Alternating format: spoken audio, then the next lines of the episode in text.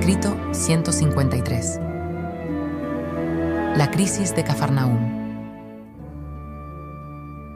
El viernes por la noche, el mismo día de su llegada a Bethsaida, y el sábado por la mañana, los apóstoles observaron que a Jesús le preocupaba alguna cuestión que revestía gran gravedad. Notaron que la atención del Maestro se centraba inusualmente en algún asunto de gran importancia. No tomó el desayuno, solo comió algo al mediodía.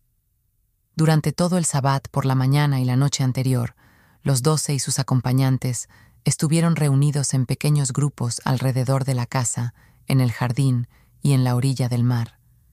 Entre ellos reinaba una tensa incertidumbre y una ansiosa inquietud. Desde que salieron de Jerusalén, Jesús apenas les había dirigido la palabra.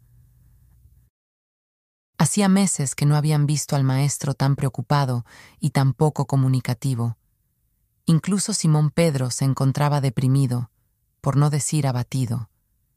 Andrés estaba perdido, sin saber qué hacer por sus desconsolados compañeros. Natanael comentó que estaban en medio de una calma que antecedía a la tormenta. Tomás era de la opinión de que algo fuera de lo ordinario estaba a punto de suceder. Felipe aconsejó a David Zebedeo que se olvidara de sus planes de alimentar y albergar a la multitud hasta que conociesen los pensamientos del Maestro. Mateo redoblaba sus esfuerzos para que las arcas estuvieran repletas. Santiago y Juan conversaban sobre el próximo sermón que se daría en la sinagoga, haciendo conjeturas respecto a su posible tema y alcance. Simón Celotes creía, en realidad era más una esperanza, que el Padre en los cielos iba a intervenir de alguna forma inesperada para defender y apoyar a su hijo, mientras que Judas Iscariote hasta se atrevió a pensar que a Jesús le embargaba el remordimiento de no haber tenido el coraje y la audacia de permitir que los cinco mil lo proclamaran rey de los judíos. Y en medio de este grupo de seguidores deprimidos y desconsolados, Jesús se dirigió con determinación a aquella hermosa tarde de Sabbat para predicar en la sinagoga de Cafarnaúm un sermón que sería crucial. De todos sus más próximos seguidores, las únicas palabras animosas y de buenos deseos fueron las de uno de los confiados gemelos Alfeo, quien, al salir Jesús de la casa camino de la sinagoga, lo saludó de buen humor, diciendo, Oramos para que el Padre te ayude y tengamos las mayores multitudes que jamás hayamos tenido.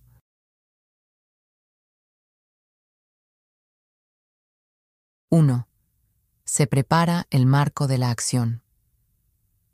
A las tres de la tarde de este espléndido sabbat, una distinguida congregación recibió a Jesús en la nueva sinagoga de Cafarnaúm. Jairo presidía la celebración y entregó a Jesús las escrituras para que leyese.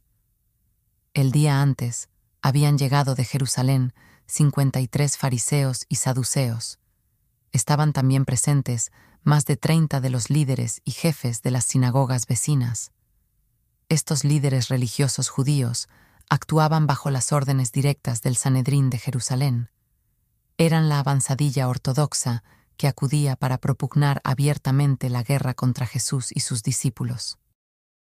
Sentados al lado de dichos líderes judíos, en los asientos de honor de la sinagoga, estaban los observadores oficiales de Herodes Antipas, mandados por él para averiguar la verdad sobre los preocupantes rumores de que la multitud había intentado proclamar a Jesús como rey de los judíos, en los dominios de su hermano Felipe. Jesús comprendía que se enfrentaba a una inminente declaración de guerra, jurada y manifiesta por parte de sus enemigos, cada vez más numerosos, y decidió con arrojo afrontar la ofensiva. Al alimentar a los cinco mil, había puesto en cuestión sus ideas sobre el Mesías de un mundo material. Ahora, de nuevo, optó por atacar públicamente su concepto de lo que el libertador judío era.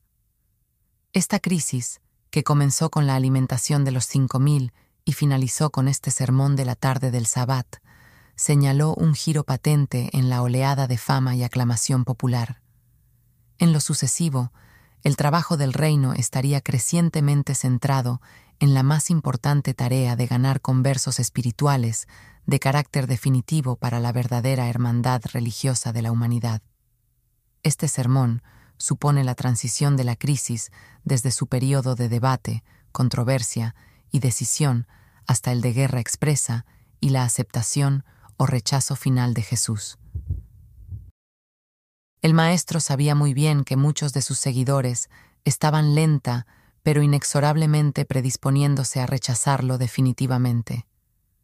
Era igualmente consciente de que muchos de sus discípulos estaban, de forma paulatina pero cierta, adquiriendo esa formación de mente y disciplina del alma que les permitirían triunfar sobre la duda y afirmar con valentía su plena fe en el Evangelio del Reino.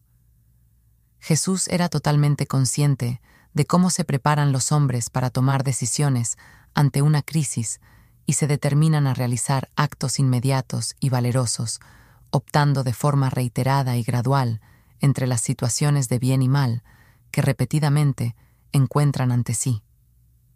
Expuso a sus mensajeros elegidos a decepciones constantes y los puso en situaciones frecuentes de dificultad para que escogieran entre el modo, justo o equivocado, de hacer frente a las pruebas espirituales. Sabía que podía confiar en sus seguidores cuando afrontaran la prueba final, que tomarían sus decisiones en la vida conforme a sus habituales actitudes mentales y reacciones espirituales. Esta crisis en la vida de Jesús en la tierra se inició cuando dio de comer a los cinco mil y tuvo su fin con este sermón en la sinagoga. La crisis en la vida de los apóstoles se inició con este sermón y continuó durante todo un año, no concluyendo hasta el juicio y crucifixión del Maestro. Aquella tarde, mientras estaban sentados allí en la sinagoga, antes de que Jesús tomara la palabra, en las mentes de todos no rondaba sino un gran misterio, una suprema pregunta. Amigos y enemigos compartían un solo pensamiento. ¿Por qué rechazó Jesús con tal resolución y contundencia la oleada de entusiasmo popular? Y fue justo antes y justo después de este sermón cuando las dudas y la decepción de sus contrariados seguidores se convirtieron en una oposición inconsciente que acabaría por desembocar en un auténtico odio. Fue tras este sermón en la sinagoga cuando Judas Iscariote tuvo conscientemente y por primera vez la idea de desertar. Pero fue capaz en aquel momento de dominar tal deseo todos estaban desconcertados. Jesús los había dejado estupefactos y confundidos. Últimamente, había efectuado la más grande demostración de poder sobrenatural de su andadura. Y, de toda su vida en la tierra, este hecho de alimentar a los cinco mil fue el que mayor apeló al concepto judío del Mesías esperado. Pero esta extraordinaria posición de favor quedó contrarrestada de inmediato e inexplicablemente al negarse tajantemente y sin dilación que se le nombrase rey. El viernes por la noche, y de nuevo el sábado por la mañana, los líderes de Jerusalén habían instado largamente a Jairo para que evitara que Jesús hablara en la sinagoga, pero fue en vano. La única respuesta que recibieron de Jairo a todos sus ruegos fue, He dado mi consentimiento a esta petición, y no romperé mi palabra.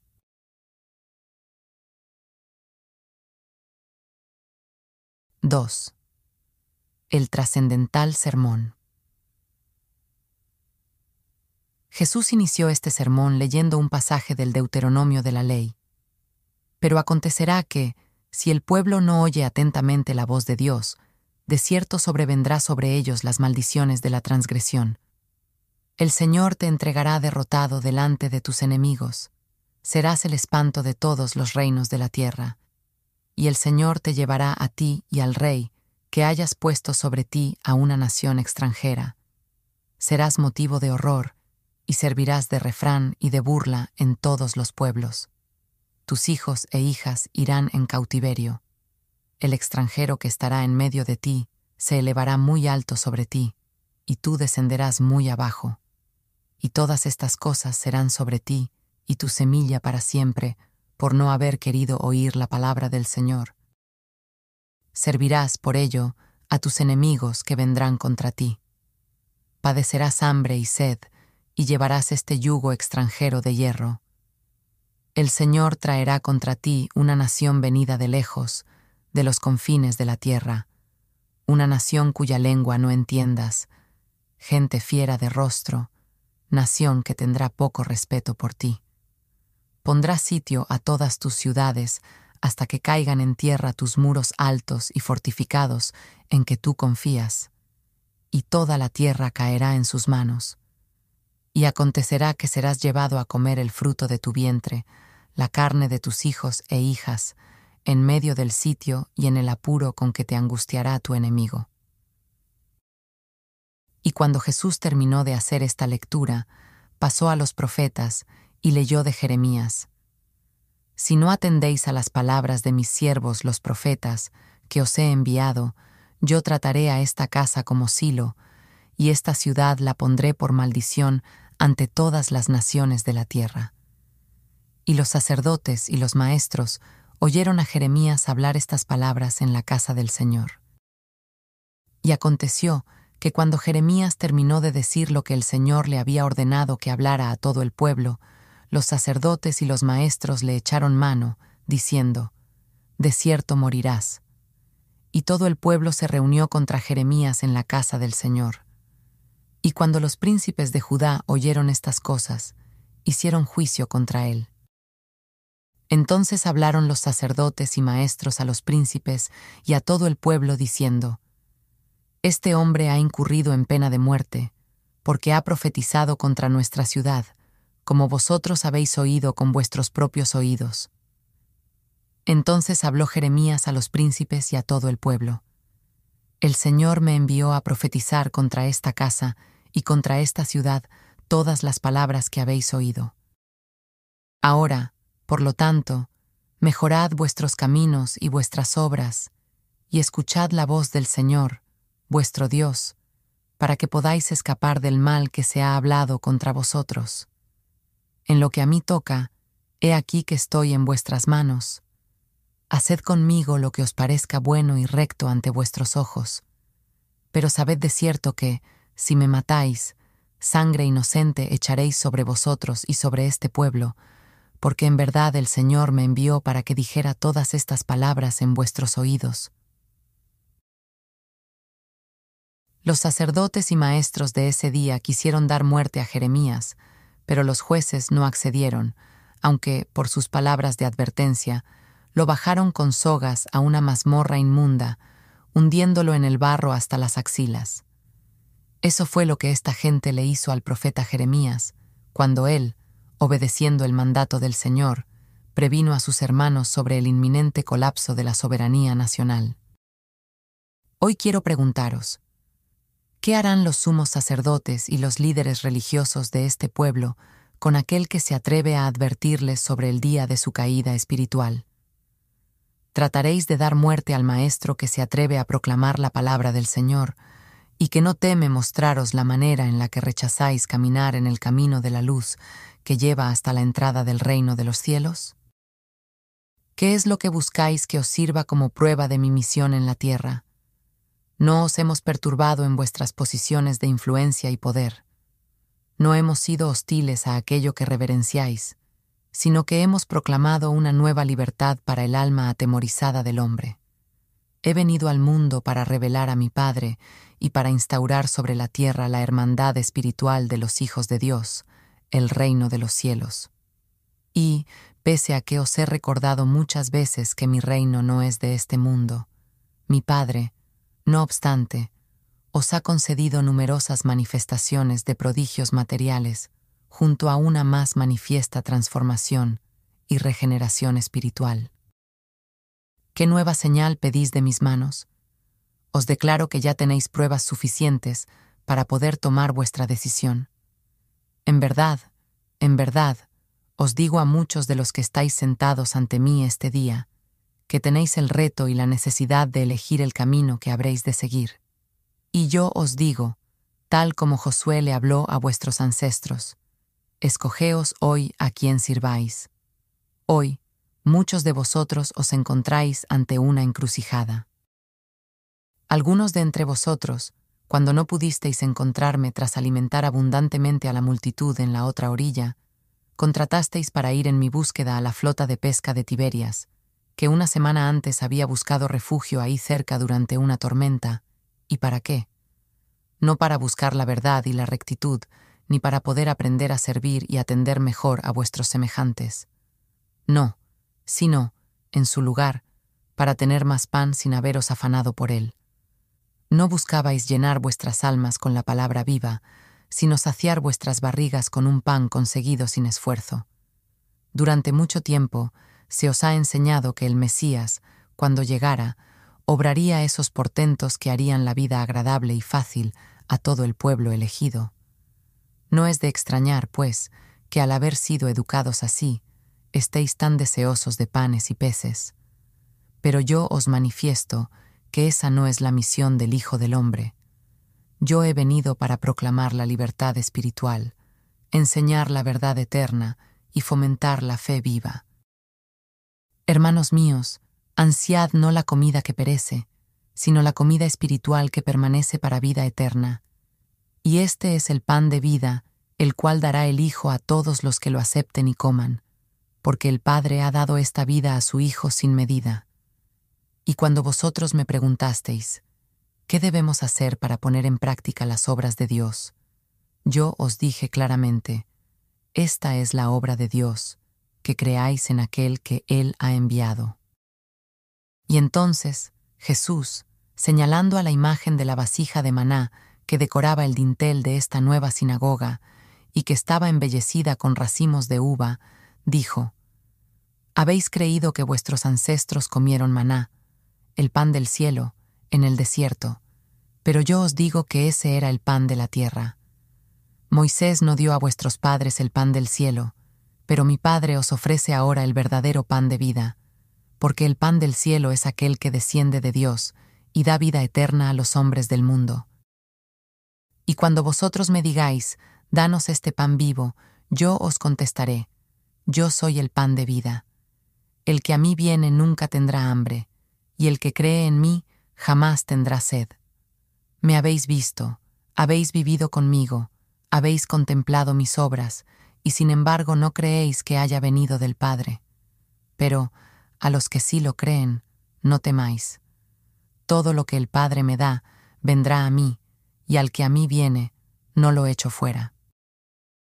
Y ahora os haré saber, de una vez y para siempre, que he bajado a la tierra, no para hacer mi propia voluntad, sino la voluntad de aquel que me envió. Y la absoluta voluntad del que me envió es que yo no pierda nada de todo lo que Él me da. Y la voluntad del Padre es que todo el que ve al Hijo y cree en Él tenga vida eterna. No hace mucho alimenté vuestros cuerpos con pan. Hoy os ofrezco el pan de vida para vuestras almas hambrientas. ¿Tomaréis ahora el pan del Espíritu de tan buena gana como comisteis entonces el pan de este mundo? Al detenerse Jesús un momento para mirar a la congregación, uno de los maestros de Jerusalén, miembro del Sanedrín, se levantó y preguntó, ¿Debo entender de lo que dices que eres el pan que ha descendido del cielo y que el maná que Moisés le dio a nuestros padres en el desierto no lo era? Y Jesús respondió al fariseo, lo has entendido bien. Entonces dijo el fariseo, Pero, ¿No eres tú Jesús de Nazaret, el hijo de José, el carpintero? ¿Es que no son tu padre y tu madre, como también tus hermanos y hermanas, bien conocidos para muchos de nosotros? ¿Cómo es que te presentas aquí en la casa de Dios, afirmando que has bajado del cielo? En aquel momento se produjo un gran murmullo, y se avecinaba tal alboroto que Jesús se puso de pie y dijo, Seamos pacientes, la verdad no se resiente ante un examen honesto. Yo soy todo lo que tú dices, pero incluso más. El Padre y yo somos uno. El Hijo hace solo lo que el Padre le enseña, y todo lo que el Padre da al Hijo, el Hijo lo recibirá para sí. Habéis leído lo que está escrito en los profetas, todos serán enseñados por Dios, y que aquellos a los que el Padre enseña oirán también a su Hijo. Todo el que se rinde a las enseñanzas del Espíritu morador del Padre acabará por venir a mí. Ningún hombre ha visto al Padre, pero el Espíritu del Padre vive en el hombre. Y el Hijo, que descendió del cielo desierto, ha visto al Padre. Y quienes verdaderamente creen en este Hijo ya tienen vida eterna. Yo soy el pan de vida. Vuestros padres comieron el maná en el desierto, y aún así murieron. Pero este pan viene de Dios. Si alguien lo come, nunca morirá en espíritu. Repito, yo soy este pan vivo, y cualquier alma que logre un verdadero entendimiento de que Jesús es Dios en la carne, vivirá para siempre. Y este pan de vida que daré a todos los que lo reciban es mi propia vida en unión al Padre el Padre en el Hijo y el Hijo uno con el Padre. Esa es mi revelación que da vida al mundo y mi regalo de salvación a todas las naciones. Cuando Jesús acabó de hablar, el jefe de la sinagoga despidió a la congregación, pero nadie se marchó. Se agolparon alrededor de Jesús para hacerle más preguntas, a la vez que otros murmuraban y discutían entre sí. Y tal estado de cosas continuó durante más de tres horas. Eran más de las siete de la tarde cuando los asistentes acabaron por dispersarse.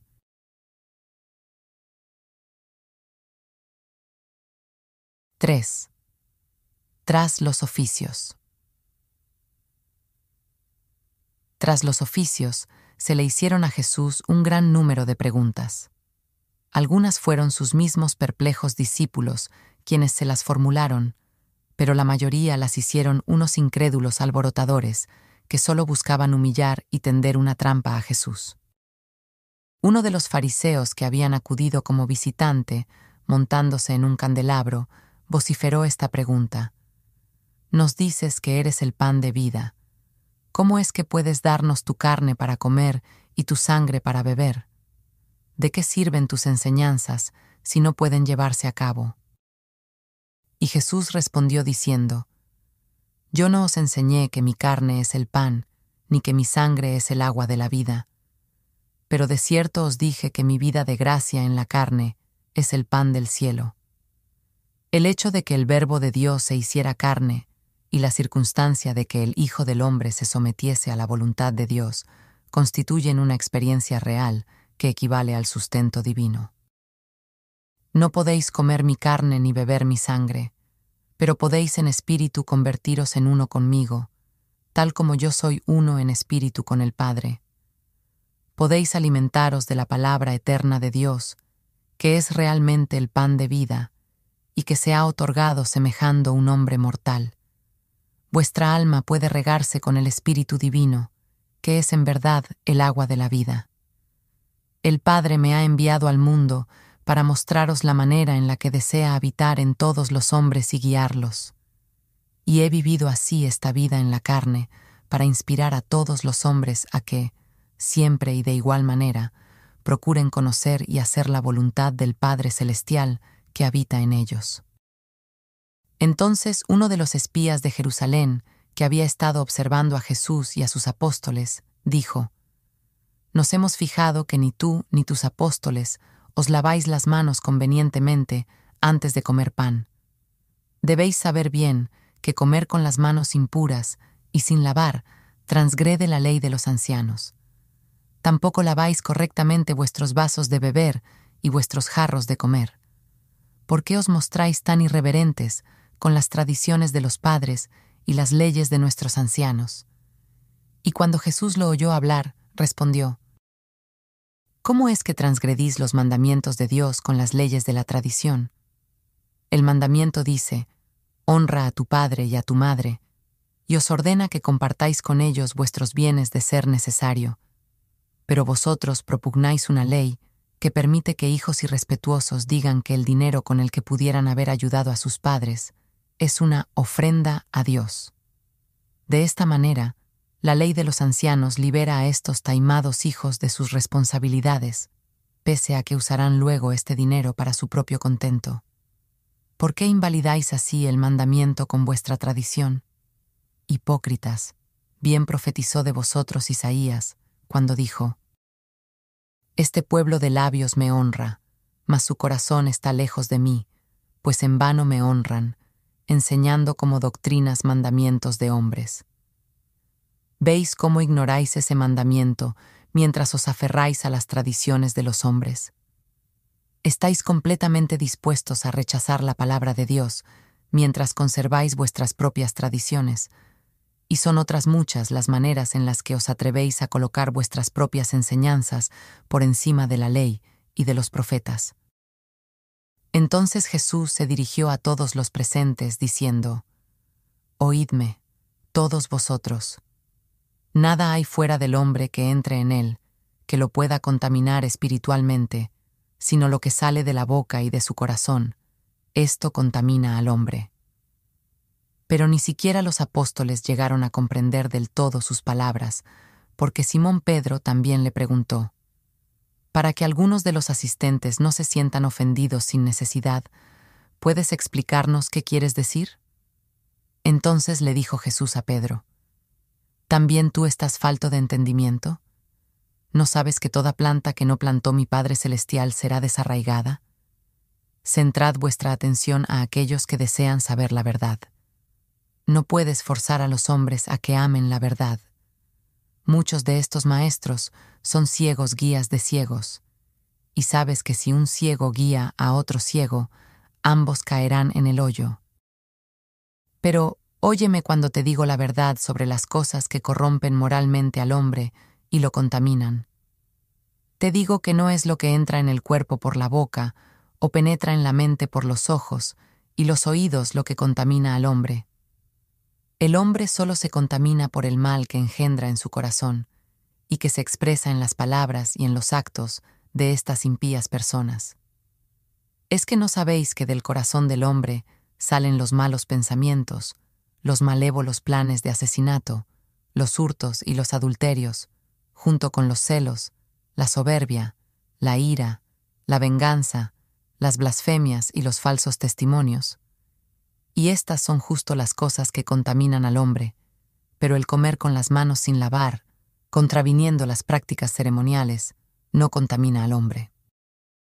Ya los fariseos, delegados del Sanedrín de Jerusalén, estaban prácticamente convencidos de que había que detener a Jesús con el cargo de blasfemia o desprecio de la ley sagrada de los judíos.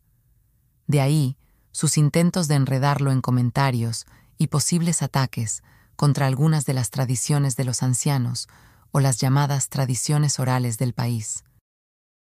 Sin importarles la escasez de agua que hubiese, estos judíos, esclavos de las tradiciones, jamás dejaban de cumplir el exigido lavado ceremonial de las manos antes de cada comida.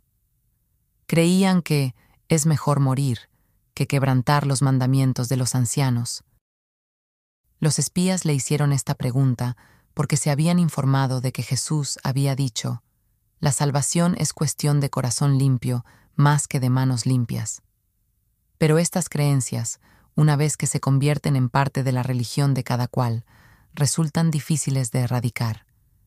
Incluso muchos años después de este día, el apóstol Pedro seguía sintiendo ese temor esclavo hacia muchas de estas tradiciones sobre las cosas limpias y sucias, pero acabó por liberarse de él tras tener un sueño vívido y extraordinario.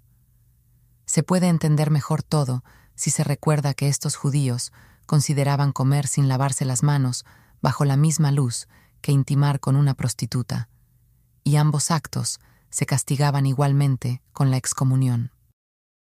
En consecuencia, el maestro optó por comentar y dar a conocer la necedad de todo el sistema rabínico de normas y reglas, que eran parte de la ley oral, las tradiciones de los ancianos, las cuales, para los judíos, eran más sagradas y de obligado cumplimiento que incluso las enseñanzas de las escrituras. Y Jesús habló más abiertamente, porque sabía que había llegado la hora en la que no podía hacer nada más por evitar el claro rompimiento de relaciones con estos líderes religiosos.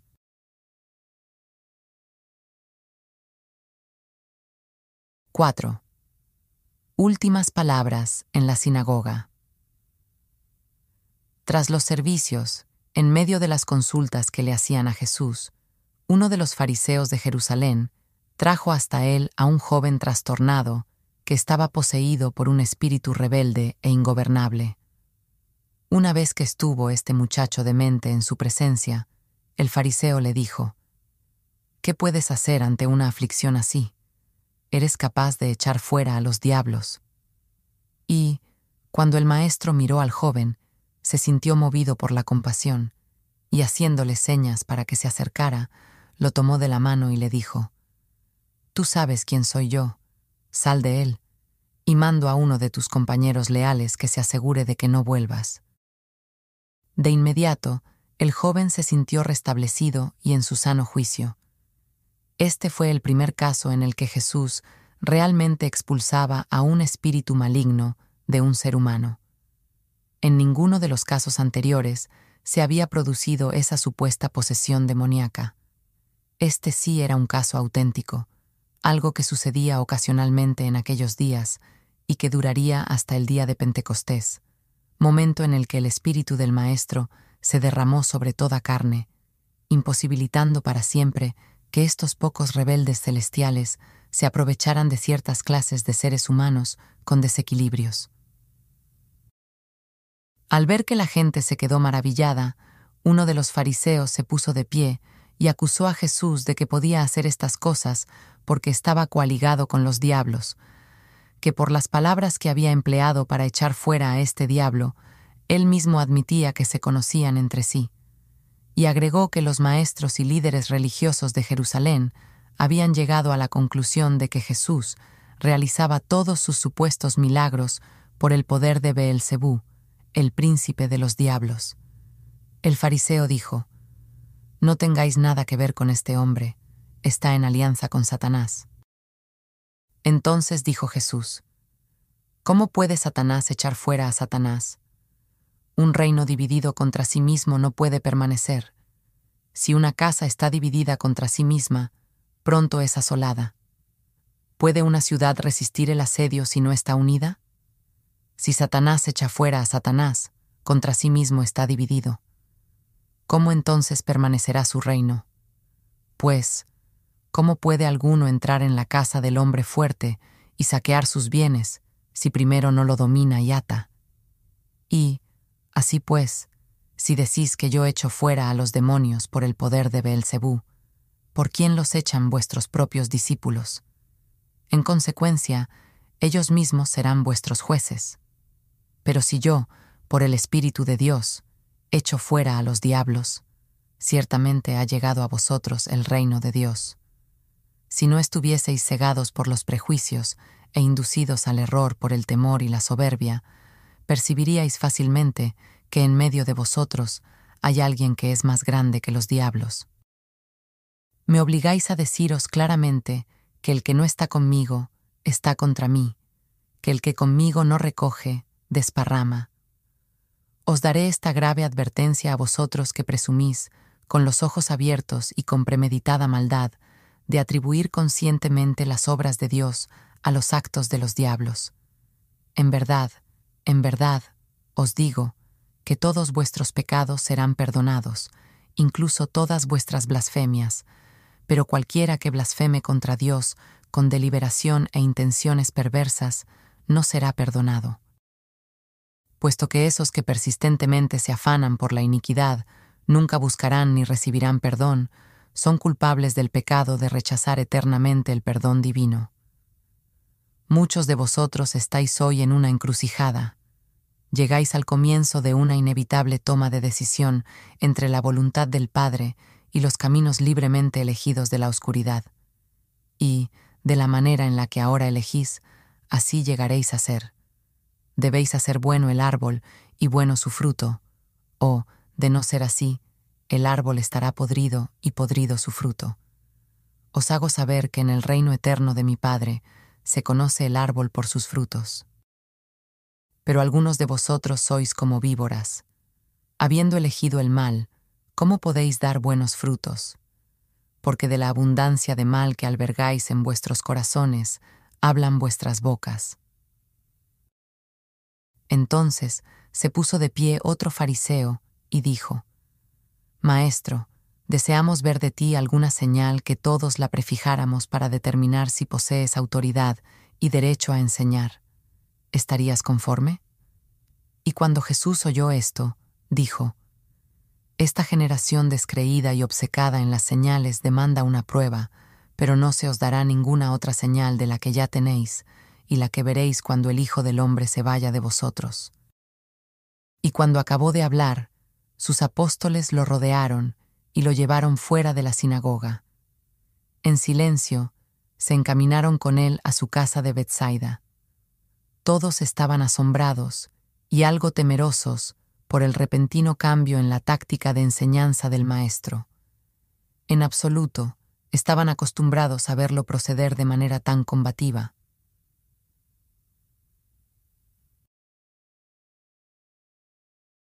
5 el sábado por la noche. Una y otra vez, Jesús había roto las esperanzas de sus apóstoles.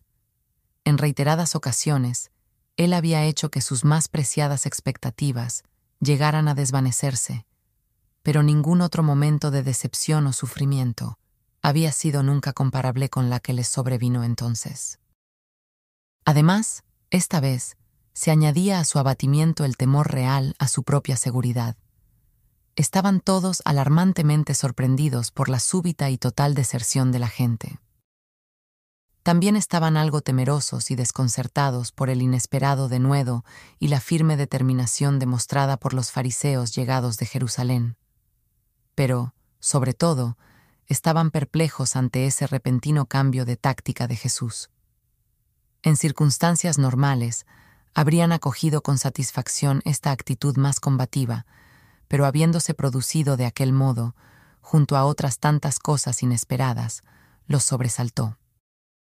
Y en ese momento, por si fuera poco, cuando llegaron a casa, Jesús se negó a comer. Se aisló durante horas en una de las habitaciones de la planta superior. Era casi la medianoche cuando Joab, el líder de los evangelistas, regresó y dio la noticia de que un tercio de sus compañeros había abandonado la causa. A lo largo de la noche, los discípulos leales ya habían ido y venido informando de que el cambio de actitud hacia el Maestro en Cafarnaum era generalizado. Los líderes de Jerusalén no tardaron en alentar este sentimiento de descontento de todas las formas e incitar colectivamente al alejamiento de Jesús y de sus enseñanzas. Durante estas horas difíciles, las doce mujeres se habían congregado en la casa de Pedro. Estaban muy afectadas, pero ninguna de ellas desertó. Poco después de la medianoche, Jesús bajó de la habitación y de pie, entre los doce y sus acompañantes, unos treinta en total, dijo, Entiendo que la criba que se ha dado en el reino os angustie, pero es inevitable.